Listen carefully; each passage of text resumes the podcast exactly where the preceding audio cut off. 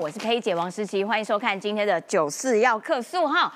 哎，今天的节目内容十分丰富，因为呢，今天一大早有一个直播电视呢，就看到有两个人吵架了，吵起架来，然后并且其中来宾就直接拔麦走人，主角是谁？叶元之，对，还蛮有意思的。待会我会带你看这个影片。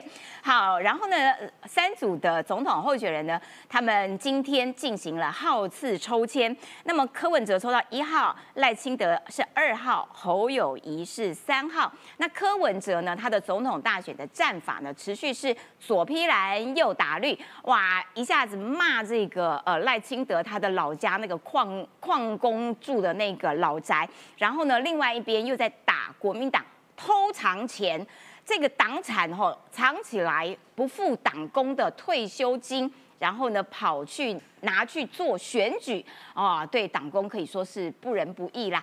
两边同时开工，然后内部试出了一个民调，说阿北没有输，阿北民调仍然很强，请大家对阿北要有信心哈。那柯文哲其实。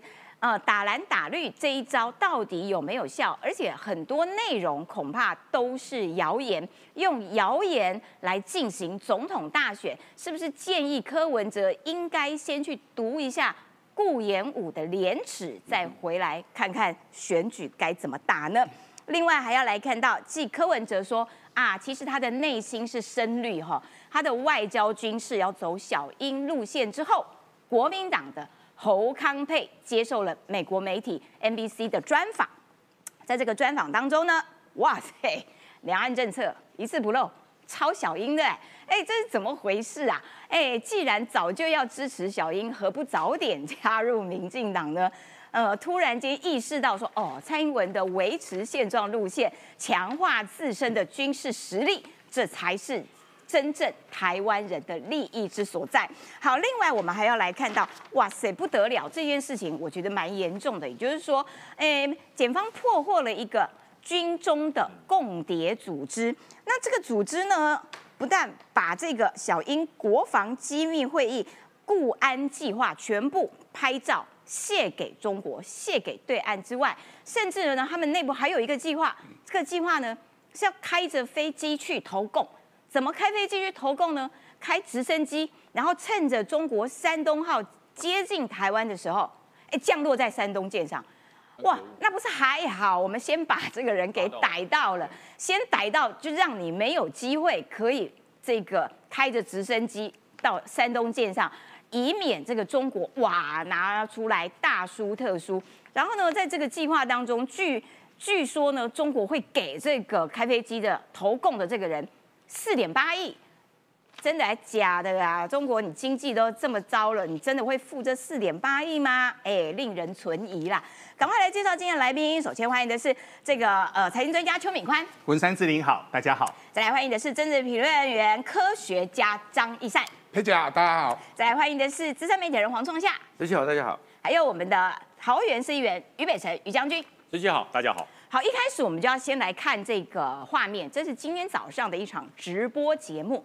这直播节目呢是叶元之主持的，然后呢他访问的来宾呢是资深媒体人黄阳明。结果双方呢在谈到国民党党产这件事情的时候，哇，糟糕，吵架了。我们来看看。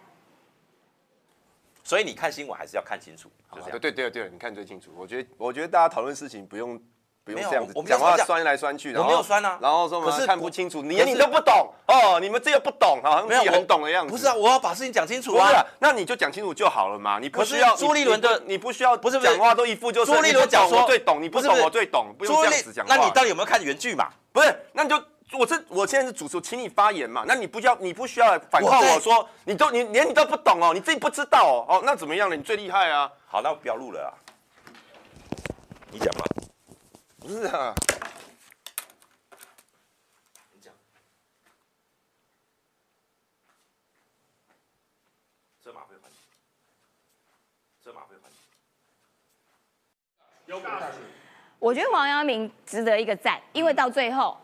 车马费还你。我觉得有些人从来不讲话，还当车马费小偷，对不对？不就是叶元之吗？来，我们把事情来龙去脉先跟各位说一下哈。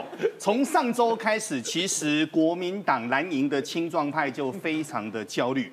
但是焦虑的过程当中，想不到柯文哲这一把火一放下去，先说这一把火是真是假还不知道，但没有想到呢，现在青壮派的忧虑，选举的人压力都很大，评论员也不知道该要怎么盘。那各位来龙去脉是什么呢？现在谈哦，其实是党产，对他们两个不爽是因为俩党产。其实我是觉得是选举的压力，但是党产后面又说不清楚哦。柯文哲最近说了非常多奇奇怪怪的话，有时候都激不起涟漪。想不到这次呢，一枪毙命，发生什么事呢？根据柯文哲的说法，现在国民党呢，各位穷到多穷？国民党现在穷到去上厕所，你要去柜台领卫生纸哦。结果根据柯文哲的说法是说，主席朱立伦呢，在二零一五年的时候。知道党产会，各位党产会为什么党产会呢？因为很多钱是不公不义的嘛，党产会要对他们下手，所以呢，事先把一亿八千万的资金转到四个，先说哦，是四个私人基金会。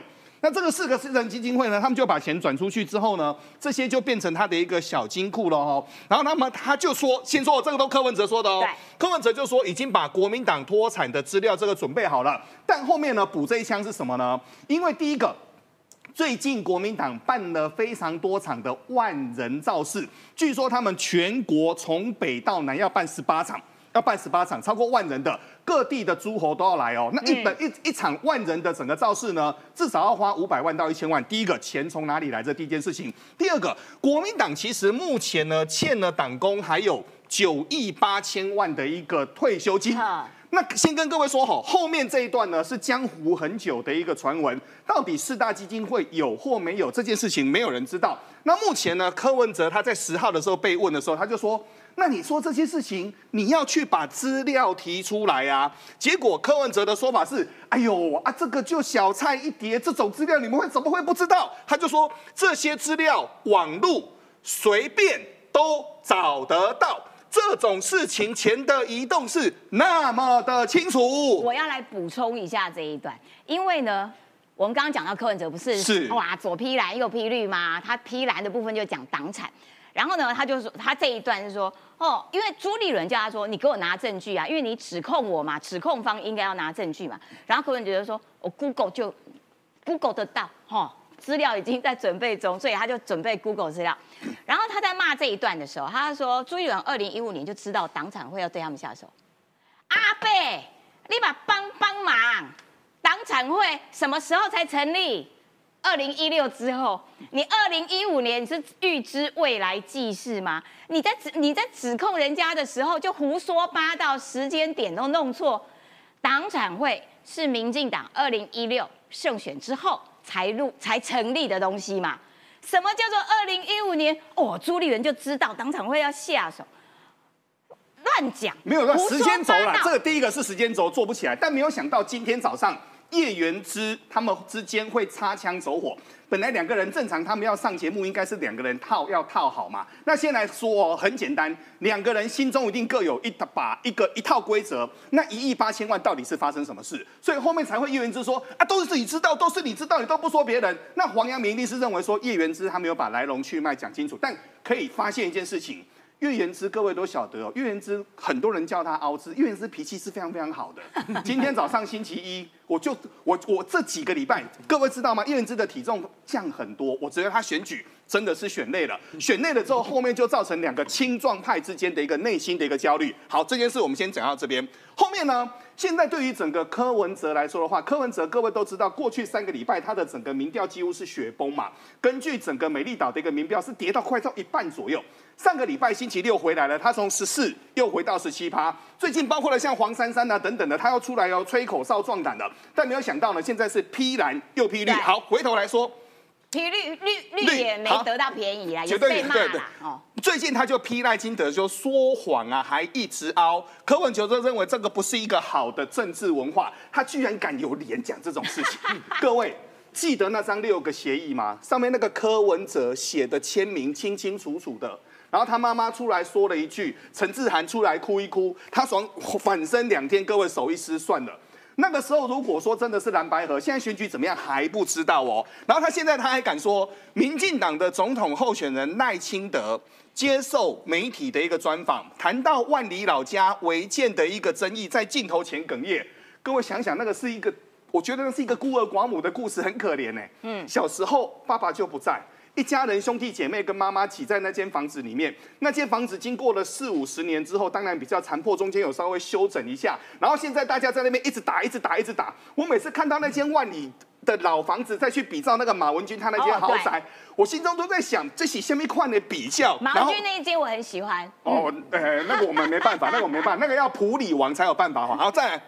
那现在柯文哲就说呢，干脆直接去赖清德前面加办直播，可以安排让赖哭的更大声，好可怕的言论哦，拆掉就好，还一直凹，我觉得很奇怪，一直凹的人是谁？一直凹其实从头到尾都是柯文哲啊。好，问题来了，之前大家都说要拆，对不对？可是明明新北市政府的一个公文是赖清德副总统的违建是寄存违建，寄存违建完之后他就回林国村，因为那时候林国村他就很凶。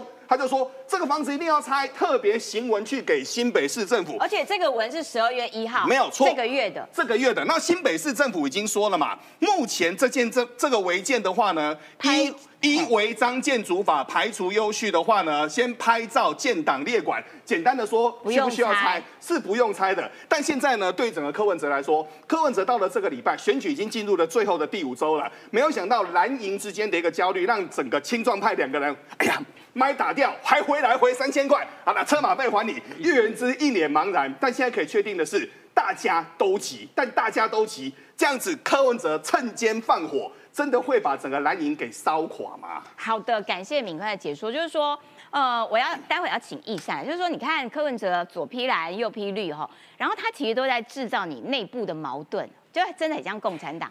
他讲党产这件事情的时候，就说：“你看，你们基层的党工，国民党有钱不付给你们，就让国民党的基层党工跟高层这样子对立。然后可是呢，他的内容指控的内容其实都是造假的。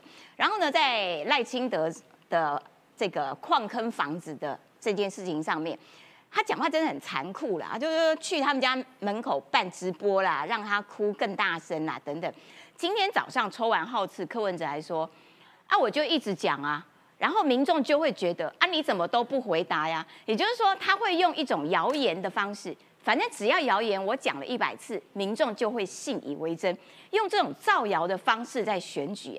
而且他造谣的还不止这一件，他还造谣说：哦啊，民党很烂哦，在那个潮间带啊盖很多风机。”啊潮间带那个根本没有办法打地基，乱讲一通。然后潮间带呢，又是这个保护区，怎么可以？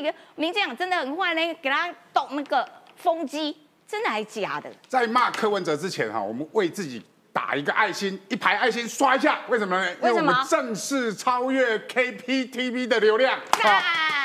KPTV 从来没有超过一万的，我们现在已经正式超破万了啦。我们碾压 KP 啊！所以办什么直播？看我们九四就好，好不好？好。我要讲是说这些东西哦，先譬如说党产一点八亿哈，这这些资料脱产也好啦，国民党党产而已。哎，先问柯文哲嘛，你要当蓝白河要当人家副手的时候，不断的讲两亿美金呢，你两亿美金又要拨一点给党工，嗯，对，你要跟人家谈蓝白河破局之后，就骂人家党产太多啊，党产都不付给党工，哎，你的两亿美金怎么来？你有没有说明清楚？从来不说明清楚嘛，更不用讲违建。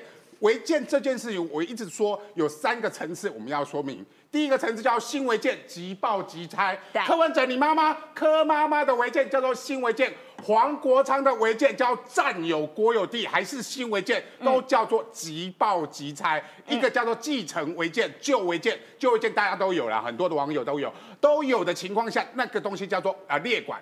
啊，第三个叫寄存房舍，我做过文化处长最清楚啊，历史建筑啦、古迹都叫做寄存房舍。那时候连中华民国都没有，哪有所谓的法律问题？那个房舍你敢拆吗？不敢啊，因为都都是叫文化古迹、历史建筑。哎，我觉得赖清德他们家，因为四十九年就在那个地方，很多的四十九年，如果有纪念意义的话，是可以有人提报，你市政府是要去审查，说它有没有纪念价值，来提报所谓的历史建筑哦。所以根本就没有所谓的什么。呃，什么建造啊、史造都没有，所以没有的情况下，你现在新北市政府为了政治攻防，你把它列为违建就算了，因为也是所谓的旧违建，也是列管而已，根本不用穿，因为。啊、因为根本不用拆的情况下，你现在把它打成违建，你不只是双标，而是没有标准。你根本当台北市长，你八年，你明明很清楚对什么叫做新违建，什么叫做旧违建，什么叫做寄存房舍，你非常清楚。你故意欧龙谁斗打乌贼战，把赖清德的房舍把它当做是违建来打，这根本就是不合理。而且我要说的哦，赖清德不是为了他家的违建而哭，他是看到很多的乡亲，想到他小时候，想到他爸爸而哭，而你这样的没有人性的打法，哎。网络上最常讲哭屁耶，哭屁是什么？哭屁是什么哭屁就是讲科屁啊，现在科屁的名字叫哭屁啊，打一排哭屁。因为很爱哭，对，全家都爱哭。你不讲你自己，我们都不想讲的原因是啊，本来包含选举都有很多压力，我也要帮叶元之，他现在可能选战哈，对啊，压压力很大。现在收回杨黄阳明的三千，可以买一些铁乐士，把那个喷漆再喷好一点啊。所以这个东西大家有压力，所以你选战的情绪宣泄是合理的范围，而且你应该是用同情、用鼓励的方式。第二个我要讲的是说，他不但是这个所谓的呃。呃，公男公绿的部分在乱讲，它包含很多的公共政策都在乱讲。他今天讲了。潮间带都盖有风机的，对。就马上经济部打脸了，说一只都没有。什么叫做潮间带？潮间带就是说我退潮之后那一块它是很多的所谓的候鸟也好啦，生态区啊什么呃小螃蟹水鼻子啊什么，红树林都在那边，所以那部分本来就不应该。我记得没错了，要离几海岸多少公里之外，而且不准设在潮间带上对面，才能做风风扇嘛。那你我们台湾的风力发电，包含太阳能发电，它也是啊。他每次去台南，先去七股骂八十八枪。骂太阳能光电黑金，然后接下来就跑去李全教家里说动算动算，李全教就是做光电的李全教以前做光我电赚昨天去最多钱，哎对我昨天去台南福酒，我忘记跟李全教抱不平，你知道吗？我帮李全教抱一下不平，为什么呢？哎，让邱力明明都刚压起来，你事后还要否认，你支持就支持，不支持就不支持，你跑去人家家里，跑去人家庙里面去拉人家手说动算的时候，事后你还否认，哎，把我们李全教当什么？对不对？你不然不然你就不要去。然后，但是重点是呢，他是是人前手牵手。事后叫黄国昌骂李全教，说开发八十八枪，呃，太阳能光电都是李全教，所以这个部分就是代表民众党他们的双标嘛。那你太阳能不要，你风电不要，你的核能政策你也是变来变去，从反核到现在你又支持核电，你到底是不是真的欠电？对，没错。而且我真心觉得他应该去念一下顾炎武的那篇文章，因为他都用谣言在这边呃乱造谣，然后用这一招来打蓝又打绿，想要呃度过这剩下的三十几天总统大选的期间。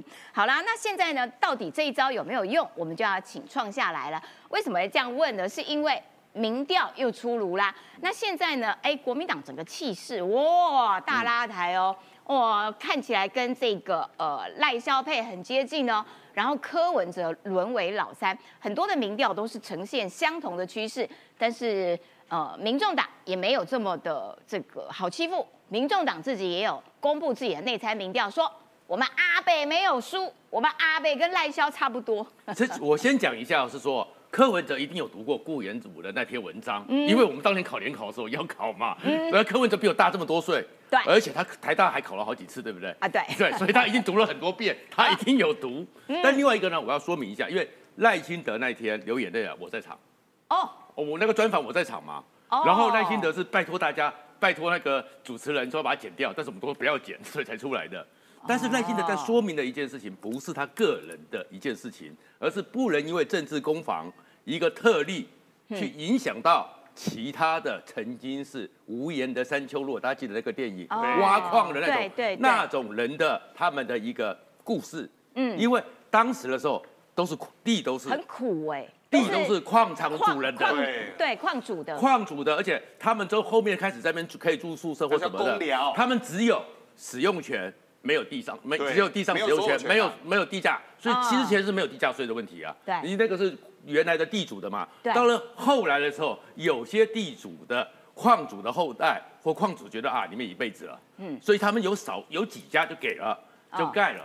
所以柯赖清德的意思是什么？他在讲一个是，如果你今天把它这样子定了，那其他那些无言山丘的留下来的后人怎么办？哦，对，对，所以他是讲说，你不能因为一次政治斗争，把所有的事情，那你把那个无言山丘，我们如果有看过那个电影对。的，那里面那些可怜的矿工，对。那个当年在台湾，他们曾经撑起台湾很大的一个，对，没错，你不能用这样子的方式来处理。所以你看台北市政府大概也知道，所以他们的公文里面也不敢市政府，新北市政府对，这个公文其实就讲得很清楚啦，就是因为他知道说，你如果定了一个案子下去，那其他那些后代怎么办？那那一排怎么办？那一堆怎么办？那些很多矿工的是后代怎么办？对他们在台湾里面的故事，也许你一九四九来不知道，很多人其实都知道这些矿工的故事。对然后再过来了就回来了。这个民调呢，现在其实他们在做一件事情，嗯，他们呢两个人呢就是要告诉他们的选民，我是老二，我是老二，他才是老三，嗯，然后结果呢就开始要不断的信心喊话，所以柯柯柯朱立伦说柯文哲加油吧，嗯，因为他的内参民调，嗯，内参民调，国民党侯康佩与赖萧佩只差百分之零点二，我相信，嗯，因为朱老师告诉我们统计学好要加六趴，啊，对。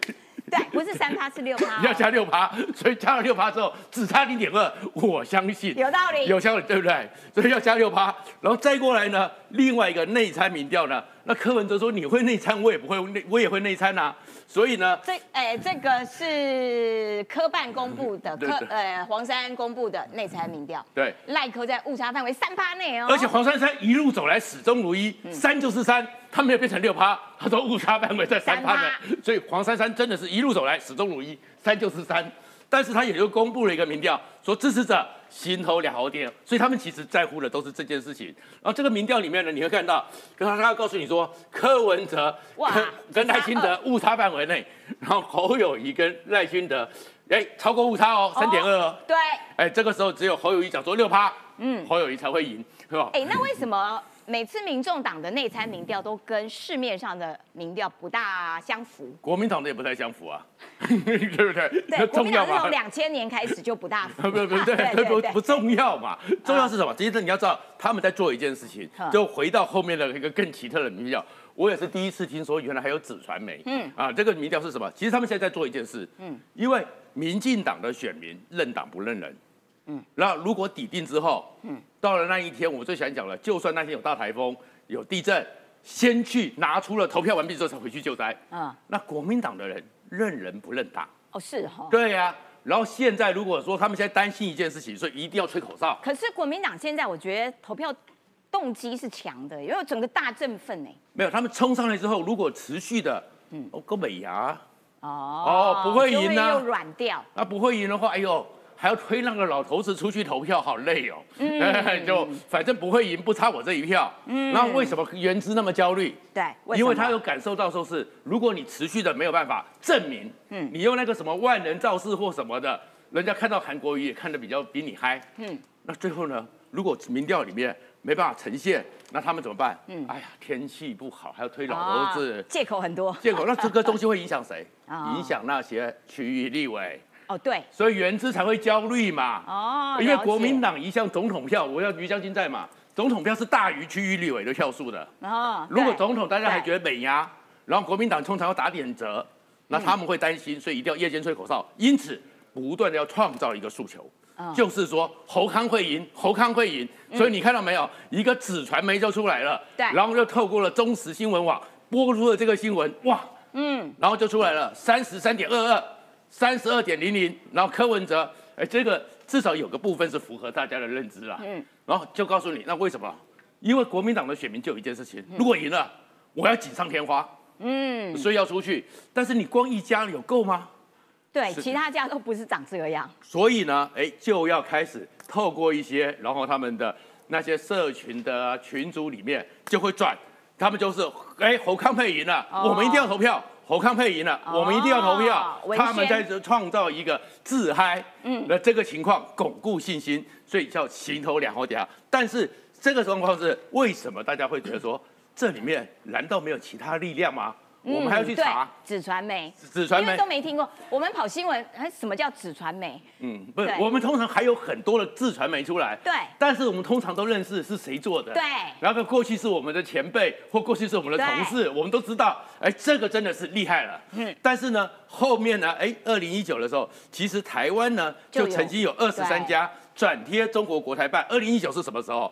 开始韩国瑜创造网军那个年代嘛。哦，对，对，所以你会发现说，啊对那个二零二。零的时候，哦对对，资讯的一个渗入嘛，对大量的转潮嘛，那指到里面当时有二十三家，哎，有一个指动传媒，哎，是不是有这一家？有没有关系？就是指大家就觉得是是不是要透过？而这个原因是什么？其实就是为了黄石山的这句话，心头了了。但是有个人心也很定，这个人叫陈佩琪。佩奇医师，哎对佩奇姐姐说有信心，一样要努力。她知道，哎，她是老三，但是我们要再努力，我们有信心。至少陈佩琪哦，带小孩的、看小孩的人，嗯，不会说谎。好的，感谢这个呃解说啦。就是佩奇医师哦，他最近发文的频率也稍微高了一点，就是只要 嗯这个柯文哲有任何这个啊起伏不定的时候，哇，佩奇医生稳定的力量就要出来了。脸书就会有佩奇医师的好文章啦，是不是？然后刚刚讲到这个纸传媒，我们来看一下他是怎么做的。十一月二十七号到十二月一号调查时间，调查方式北中南便利随机方式，哎，你有没有听过这种奇奇怪怪的？电话还是网络还是什不知道？，就便利并且随机，而且北中南三地哦，也就是说，其实各个县市的人口数不同，所以你在取样抽样的时候，其实应该都要有那个比例存在，但是它是三大区随机，以便利为原则，然后北中南各三百份。人口数不同，你可以这样各三百份吗？而且一共才九百份，这个误差会稍微大一点啊哈。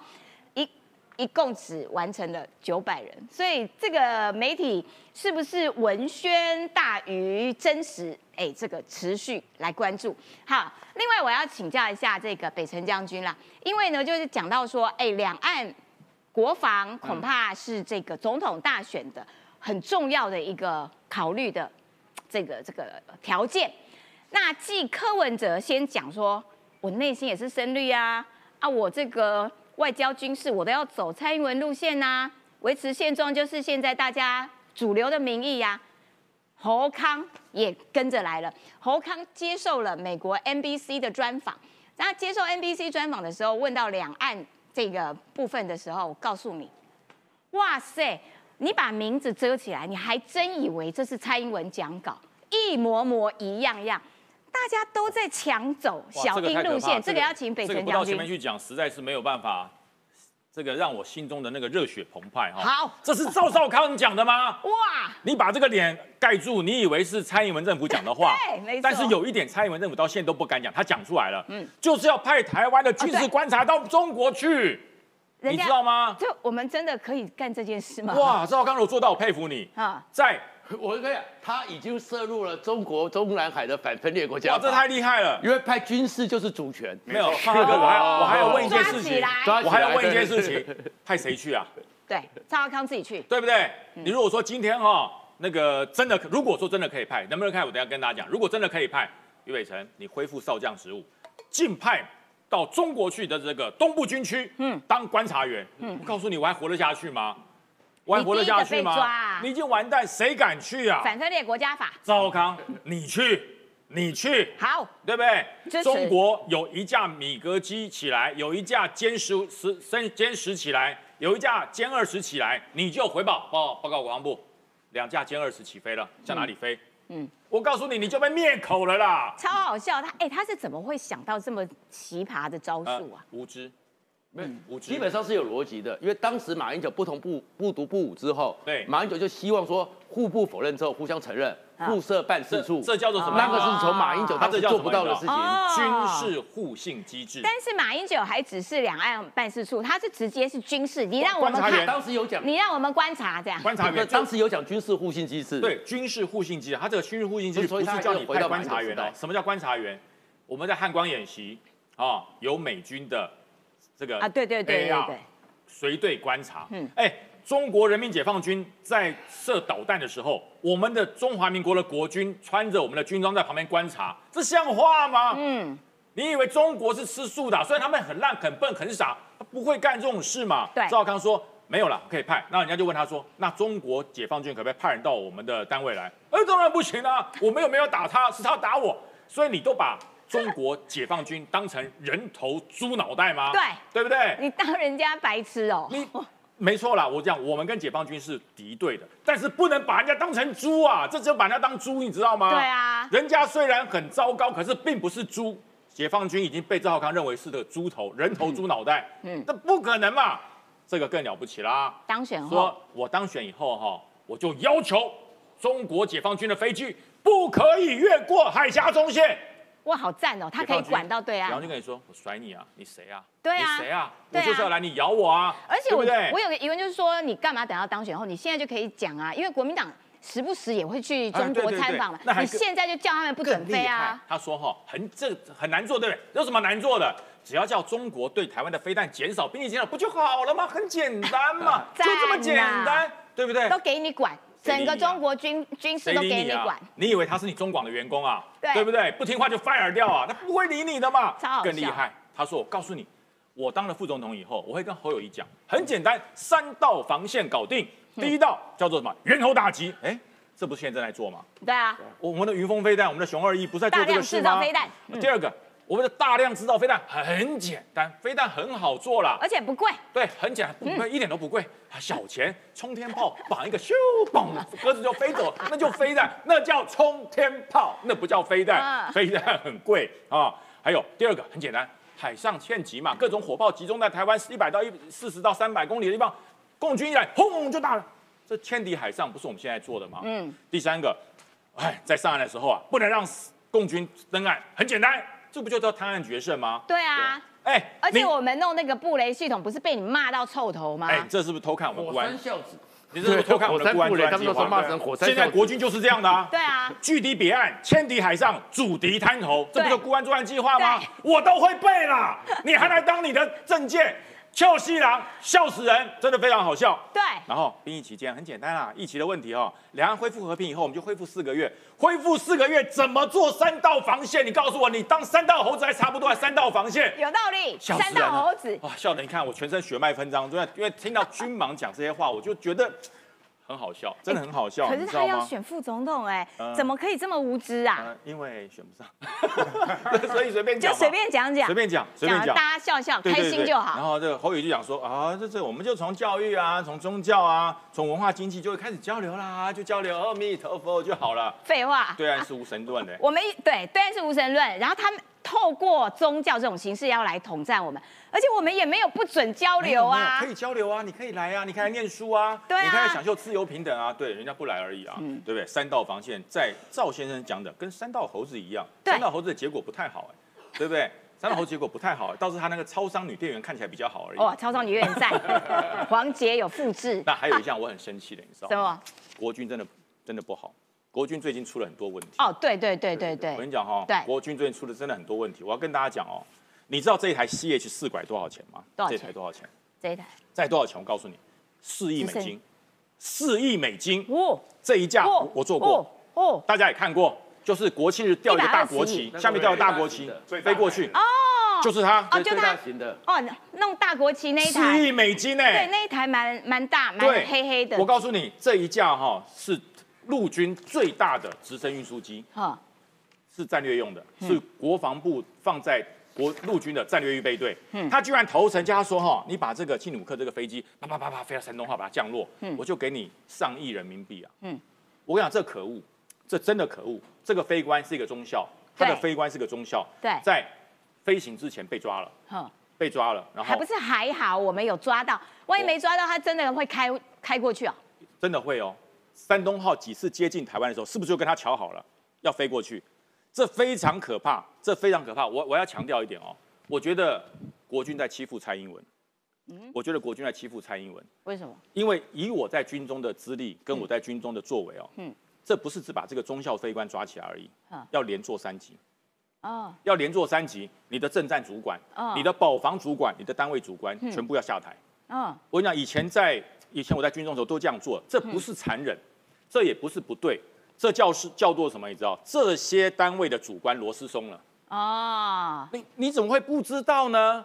一个一个四亿美金的装备，他的飞行官中校飞官就是机长，居然要投诚，然后你的政战主管不知道，你的保防主管不知道，你的单位将将这个将军等级的主官不知道，嗯，这居然没事，嗯，我我真的觉得你们在欺负蔡英文，真的邱国正你在欺负蔡英文，嗯，蔡英文总统对国军好，他珍惜国军每个将领，你不能因为这样子就欺负总统，嗯，我觉得总统不要对这些人仁慈，这些人你一定要遭窘戒，而且邱国正今天有说，他说老公一直透过各式各样的方式，一直想方设法要弄我们的东西对。那你既然都知道那你老了，邱在干什么？对，邱国正在干什么？你既然都知道了，为什么还会有这种事情？我告诉你，政战总局失职，嗯，保防安全处失职，嗯，陆军总部的失职，陆军总部有一个副总司令中将，专门夜管保防的，嗯，没事，没事。我就想你们，就只有这个人有事，只有这个人有事，这不对。我告诉你，真的，你们在欺负总统，嗯，总统对你们太好了，换成以前的三军统帅，早就连陆军总司令都拔掉了。哇，如果发生这种事情，连对陆军总司令都下台，我真的不骗你。所以我觉得我这边要跟蔡总统报告，你对军人很好，我也很感念。可是对于这种事情，嗯，绝对不能轻忽，要连做三级，嗯。嗯，要全部要把它彻查，因为哈、新的人去他才会紧张，哇，这个这个这个单位有事哦，我才拴紧螺丝，否则每个都在当太平官，前线吃紧，后线紧吃，我觉得要要重点，这一定要给他处理，然后。全部的这些状况哈，我告诉你，如果这个事情不处理，未来美军要给我们机密资料，他会害怕。当然啦、会害怕？都吓死，我们要要什么先进的东西都真的，拿不到。我。真的说，鲍总统拉紧一点，该处分就要处分，再优秀都要挥泪处分。好，先请于将军讲到这边，我们要先回过头来看看刚刚赵康他的两岸的这政策，因为侯康接受 NBC 的时候，他们讲的两岸的大原则其实跟蔡英文一模一样，但是一细究之后，哇，露馅了，就露暴露出无知啊！而且我要请易善来分析一下，就是说赵康不对啊，你之前不是在那边讲说就改回来，我们执政就改回兵役四个月，然后现在哎有弹书喽等等，也就是说他常跳到这边又跳到那边，就是政坛方糖镜的概念。对，我们一点一点检视。他说当选之后共击不可越过中线，结果马上被打脸。哈、不止共击而已，今天航空母舰都来了。哇塞今天航空母舰山东号航呃边往由北向南航行，山东号虽然没有越过啦，但是它的编队的里面的驱逐舰已经首次越过海峡中线哦。嗯也就是说，你赵少刚刚提完一天，中共就马上打你脸嘛？你不是说跟中国很好，你要可以去沟通，怎么不沟通一下？他已经对又越线了，所以我才说这里航空母舰就很重，啊不，那个我们的潜水艇就很重要。对，因为所有航空母舰最怕的就是潜水艇，所以我们现在只有一架。不要忘记了，我们需要有八架，而他的战斗栏里面的马文君就是挡潜舰的元凶嘛。再来讲兵役，兵役这个问题，他翻来覆去，对，一下四个月，一下一年，一下又四个月，一下又一年。对，这是旧闻啊，来看翻来覆去，坚决反对兵役延长，呛下执政后要改回来，哎。到底你不是要执政吗？对啊你不是要选副总统吗？对啊为什么不改了呢？对啊说等到两岸恢复和平啊，两岸恢复和平肯定要等很久了哈、要等到中国民主化之后才有可能恢复和平。猴年马月啊哦所以何年何月啊？所以你要恢复和平才回到。但但是当初你不是说你一执政你就要改回来了吗？对啊你现在为什么丢回去了？哎，原来他在前一年，这是二零二年二二年发的文哦。二零二一年，他前一年在脸书发文的时候就说，以台湾现况，如果要战，国军改募兵制，那时候是募兵制，一男只需要四个月兵役，根本无法应对爆发全面战争的国防需求。我们现在这些兵能战吗？能撑多久？同一个赵少康。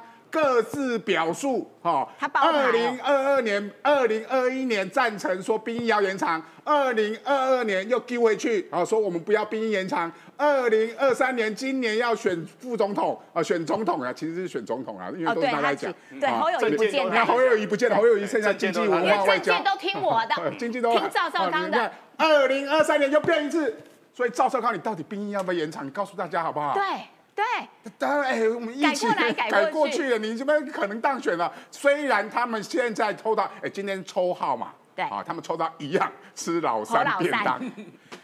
中午还没吃饭的，吃饭的都打一排好饿，好不好？好老三的台语啊，我要我要打一排好饿，因为好饿，我们赖萧佩抽到第二，哦所以好饿，好好饿。哦，好打一排好二二，好，所以他们还是吃老三便当。回过来讲说，国防的这件事情绝对不能开玩笑啊！因为你当选总统，你不只是要跟中国那边对话，对你也要跟美国对话嘛对。派军事观察员到中国，我从来没有听过，只听过顶多的通常是军事联盟，譬如说台湾在环太阳、太平洋的演习的时候我们希望能够派观察员到美军那边去，去了解整个环太平洋军演的时候，我们台湾可以扮演什么角色？这叫军事同盟或者是中立国。因为派观察员是说两个敌对国家彼此互不信任的时候，嗯我中立国家派一个军事观察员到两国去，叫你们说啊彼此克制，保护所谓的通常联合国常常干这种事啊，就是派观察员到两边对战的国家里面去保护所谓的人权的人身啊、哦生命的安全嘛，这个叫做中立国。没有所谓的敌对两国互派观察员的啦，哎，而且他还说我们派过去啊，我们不派去，我真的蛮就只有我们去，蛮想知道赵刚你要派谁去的，会互不斩来使啊？哎，对，我蛮想知道谁要派谁去，因为我很关心，因为国民党我朋友也很多啊，嗯如果派那个人去，他可能有生命安全哦，因为如果他把中共那边的讯息给我们台湾，给我们美国，哎，秦刚的下场现在还生死未明哎。哎，对，就说秦刚好像七哎月就已经个挂飞弹军一堆人都不见，李尚福都不见了呢。哎，这些人都不见了，连他们自己的国防部长、外交部长都可以不见，我们的这个观察员生命危险。对啊，他而且他的观察员去那边观察到什么，赶快打电话回来跟我们说，哎，我跟你讲，我观察到什么这样子。所以他派观察员比较可能的是马文君打电话那边有人接啦。啊，马文君在立法院里面打电话说，哎，我们的那个潜舰声纹密码是多少少？那边马上接那那不叫观察员啊，哎那叫，这样才能保全他的生命安全啊！好可怕哦好可怕嘛，对不对？所以到底这个观察员是把台湾的讯息给中国，还是把中国的讯息给台湾？你赵少康要讲清楚、说明白。对，的确就是这一组啊，就是有点颠三倒四的。然后呢，哎，所有的政策主导的都是这个副总统候选人。那那个总统候选人呢，就忙着背小英的稿子，背着小英的稿子之后，然后听说 NBC 专访的时候，就拿着小英的稿子在那边背。我的天哪，我搞不清楚这一组人到底是发生什么事情，毫无内涵。因为讲这种东西的时候，你就会让大家笑掉大牙。好啦，接下来我们要来请这个敏宽啦，是因为中国哈、就是说他们借选的力道势必是各个层面。对，哎，有的是招待旅游啊，哎，有的是用这个认知作战媒体。他们现在央视也没有在跟你客气，央视就做新闻，就说：“哎呦，你台湾经济好烂哦，贫富差距有够大的，讲的好像自己很赞一样。”这件事情难怪连中国网友自己都看不下去，中国网友就说：“你好意思，你有脸呐、讲别人。”哎呀，中国最近哦一直要说台湾很烂很烂，但是呢很多事情呢都做得非常的好笑哦。我们现在跟各位谈几件事情，好多人说最近台北股市还不错哈、那为什么台北股市还不错呢？就在这一两天，外资的报告出来哈、今年从十月份开始呢，各位都知道外资陆陆续续的就退出了所谓的中国市场。香港市场跟澳门市场，那资金退出来之后呢，没地方去啊。看看整个亚洲当中，目前相对低估，而明年展望会比较好。先说哈，二零二四年大家在估的话，经济展望都不太好。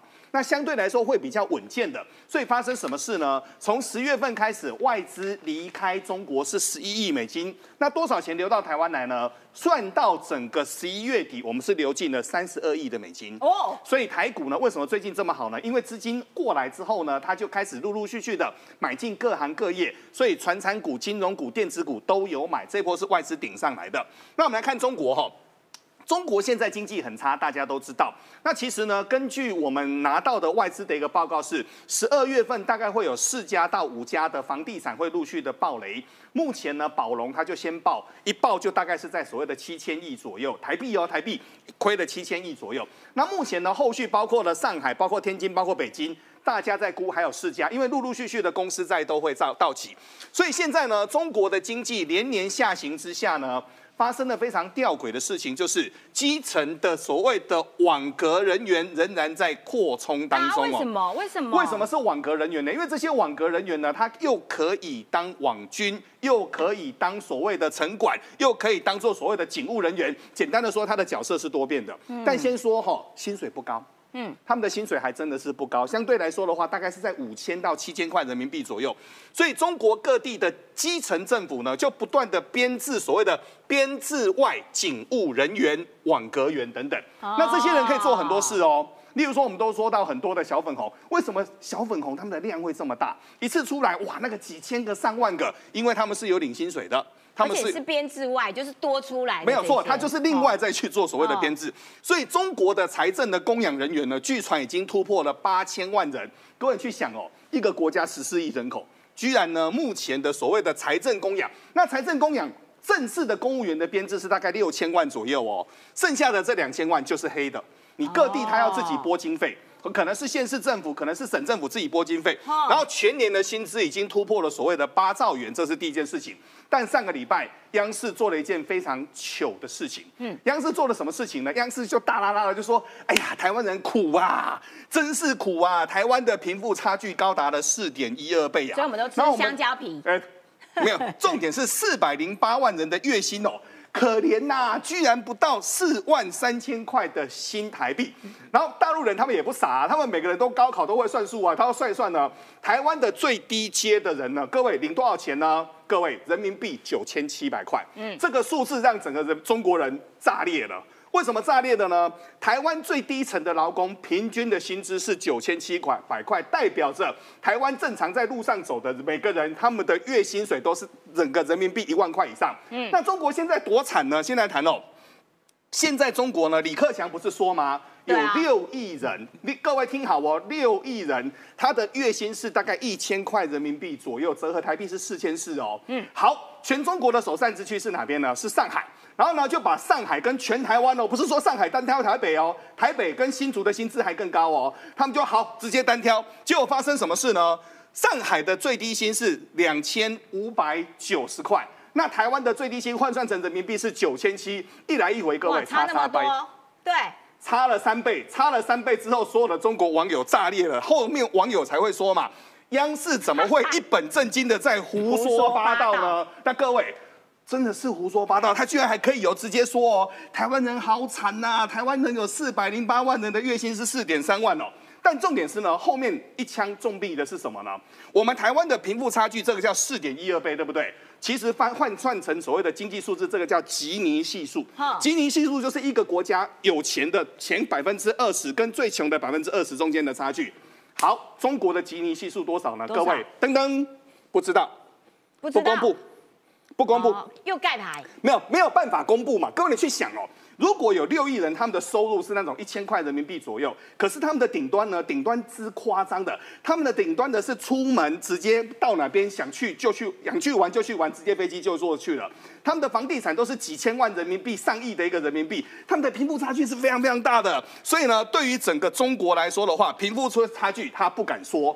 失业率敢不敢报呢？也不报，不敢盖牌他也不敢报，所以呢，现在一切一切都是稳定。那稳定的过程当中呢，他想要今天欺负你，动不动各位居然还会出现这么夸张的事情。你山东号就在整个台湾外海演习，居然可以买通我们的人，说把我们台湾最贵的那台直升机把它给开过去，这种歹级对才花心。所以各位就知道、选举要选谁，你心中这把尺，未来的选择非常的重要啊。好的，感谢敏宽。刚刚于将军还有一部分还没讲，就是说，这是我们逮到的对中，哎、在军中内部的一个共谍网，它是一个一个网，它是一串。对，我为什么会这么生气？对嗯以前都是针对海空军，这一次针对陆军，这一次针对陆军。我我告诉他为什么，你知道？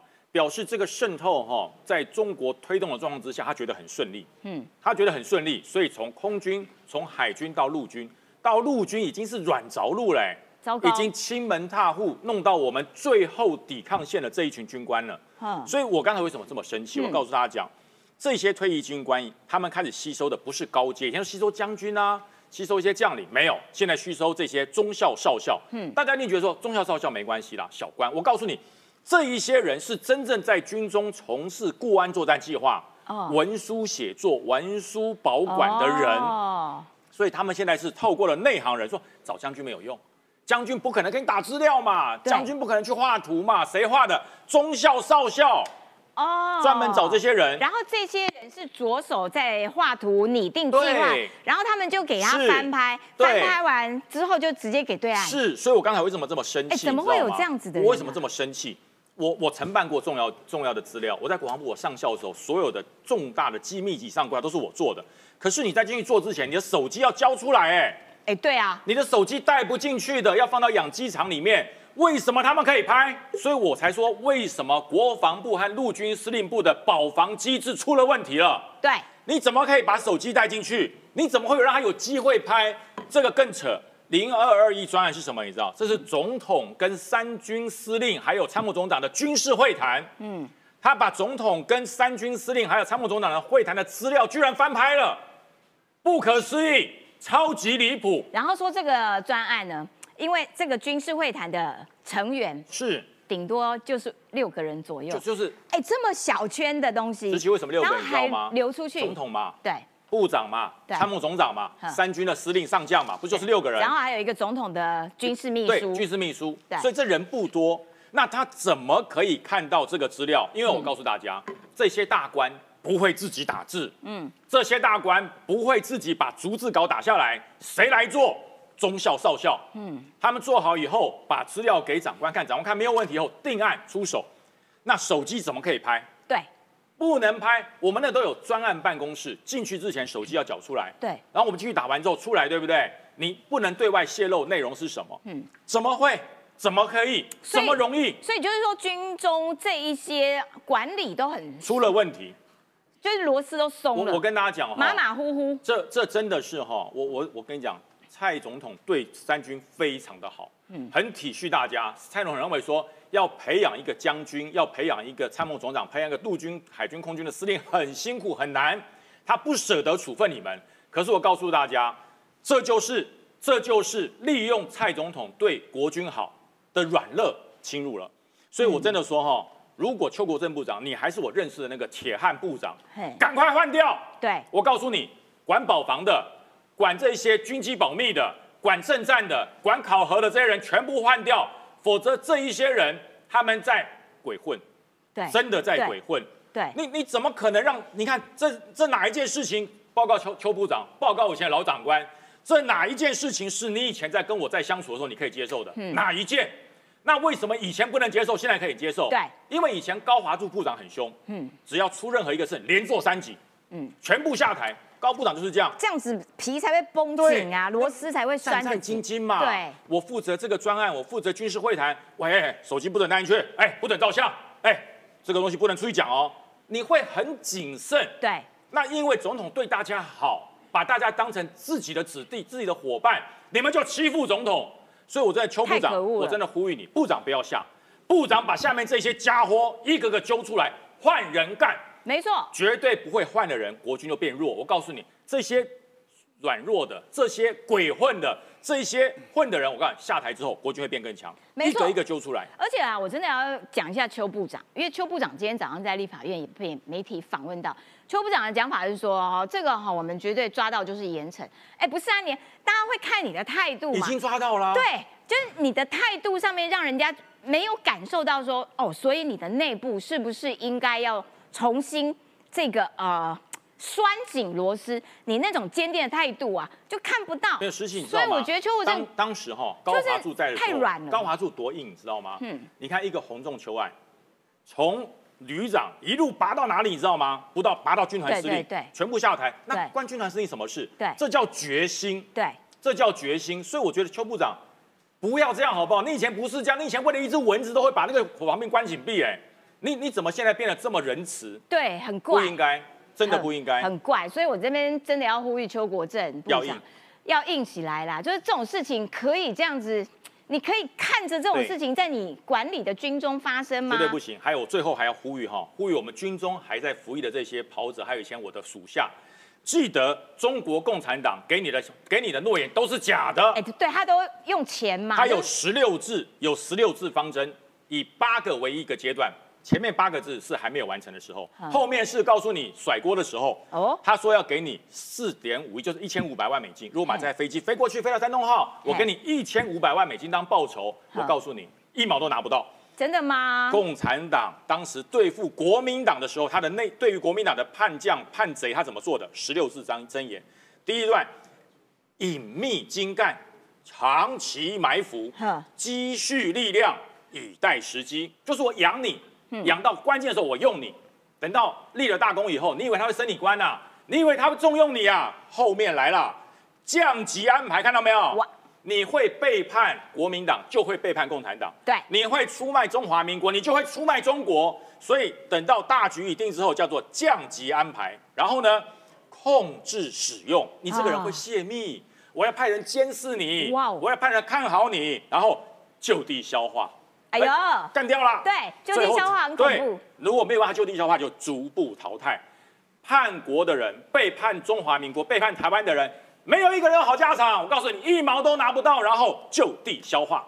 没错，感谢于将军。而且你们这些想要叛逃的这些共谍们，哈，就是你还真相信了老共的鬼话，就还好吧你？你脑子装装什么东西呀、好，来，我要请这个同样也是军事方面来解说一下哈，创下来讲解给我听，因为你也知道我对飞弹没有很懂。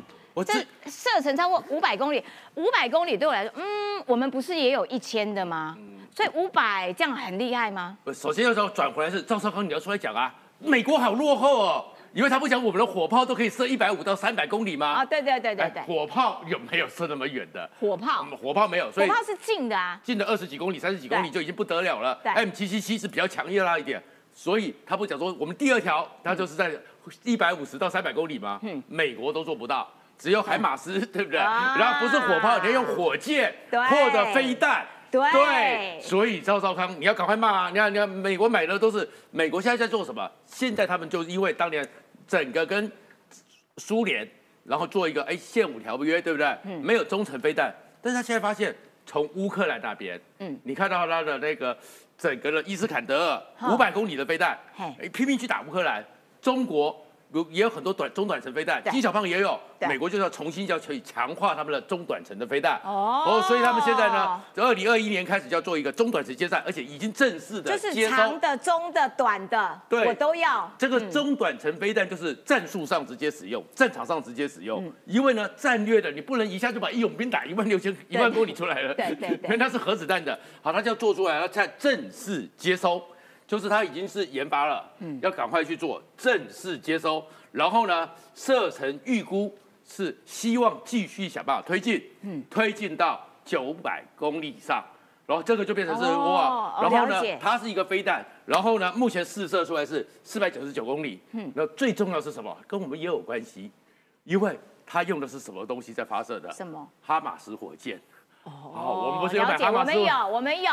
对，哈马斯火箭嘛对，哈马斯火箭，因为呢，他们现在这哈马斯火箭就给你箭弹合一，嗯。嗯，就是平常的时候我一车上去六个撞上去，那个是火箭，那给我们现在是八十公里，香港有没有机会给我们三百公里是一回事，嗯。嗯，再过来呢，如果我换单一的呢，就是哈马斯火箭，嗯。我们放到那个装载，所以我只要有这个飞弹，我哈马斯火箭就可以直接打，那这个时候五百公里在台湾海峡来讲，那才叫源头打击。哦，了平解。平潭岛就一定打得到了。嗯嗯，然后再过来，问题在于说打出去这飞弹还是很贵嘛。对，对，那怎么办？要精准打击，不能失焦。嗯嗯，所以呢，他们在那个整个乌克兰战争的时候，也不是有送了几台哈马斯过去吗？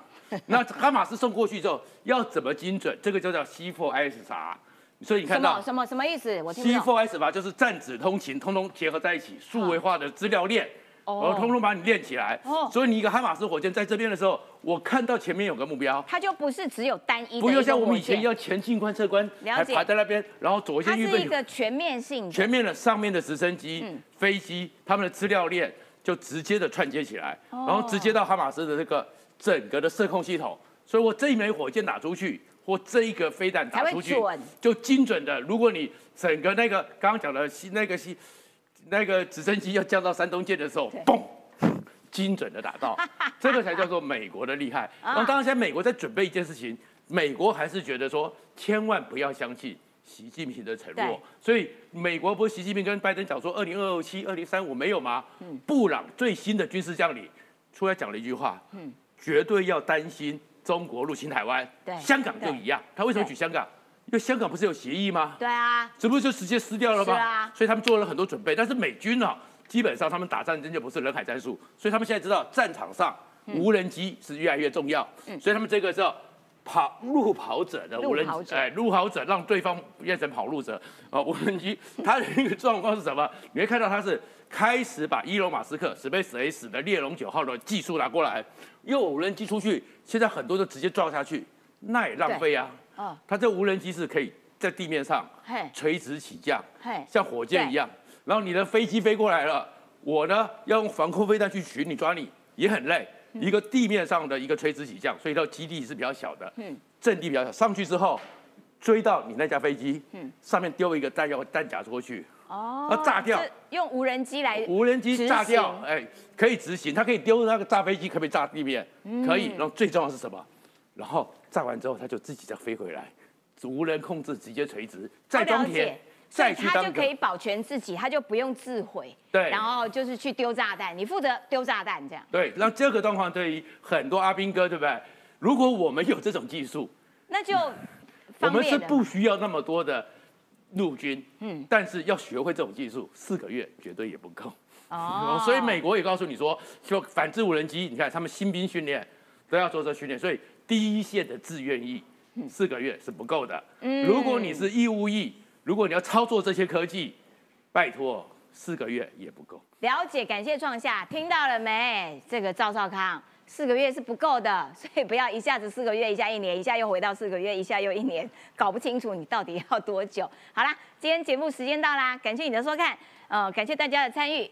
再强调一次，我们线上观众数碾压 KPTV，感谢你的支持，明天同一个时间，拜拜。